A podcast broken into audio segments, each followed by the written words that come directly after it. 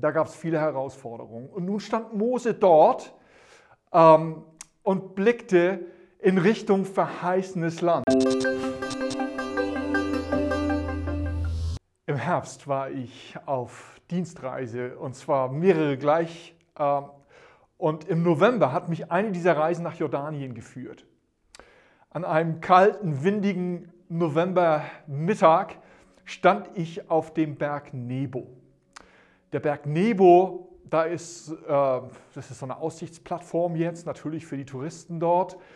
Und ähm, das ist der Ort oder so ein Ort, an dem Mose gestanden hat am Ende seiner Dienstreise, wenn wir das so sagen wollen. Mose war 40 Jahre in der Wüste vorbereitet worden von Gott. Dann ging er nach Ägypten, hat dort viele Wunder gesehen. Wir kennen die Geschichte.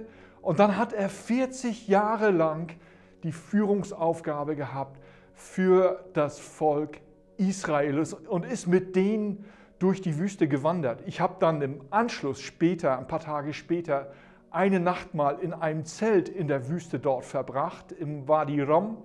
Das war bitterkalt.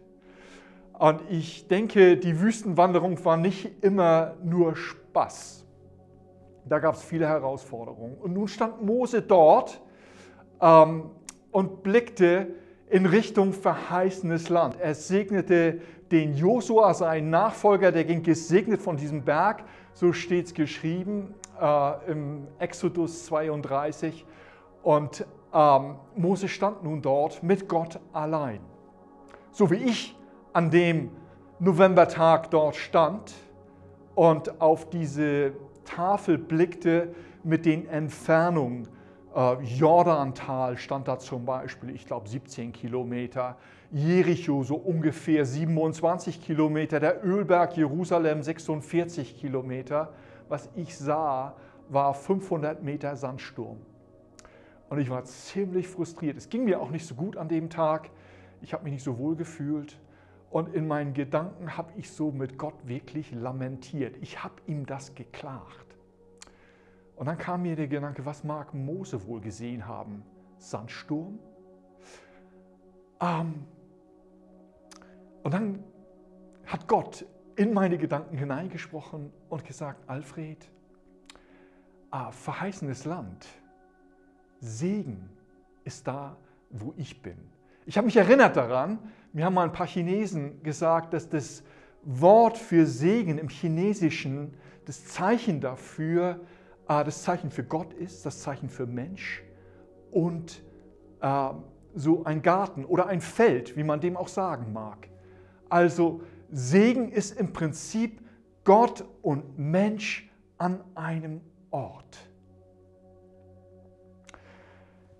Jesus hat im hohenpriesterlichen Gebet in Johannes 17 Folgendes gebetet. Ich bete nicht nur für diese Jünger, sondern auch für alle, die durch ihr Wort an mich glauben werden, also für uns. Ich bete für sie alle, dass sie eins sind, so wie du und ich eins sind, Vater, damit sie in uns eins sind, so wie du in mir bist und ich in dir und die Welt glaubt, dass du mich gesandt hast. Ist das bei dir schon geschehen? Hast du Gott oder erlebst du Gott so im Einssein mit dir, dass er bei dir Wohnung gemacht hat? Und dann ist die zweite Frage, ähm, wie ähm, gehst du mit Jesus durch die Stürme des Lebens? Und wir können froh sein, weil seine Zusage nämlich ist, ich bin eins mit dir, so wie ich und der Vater eins sind. Freu dich.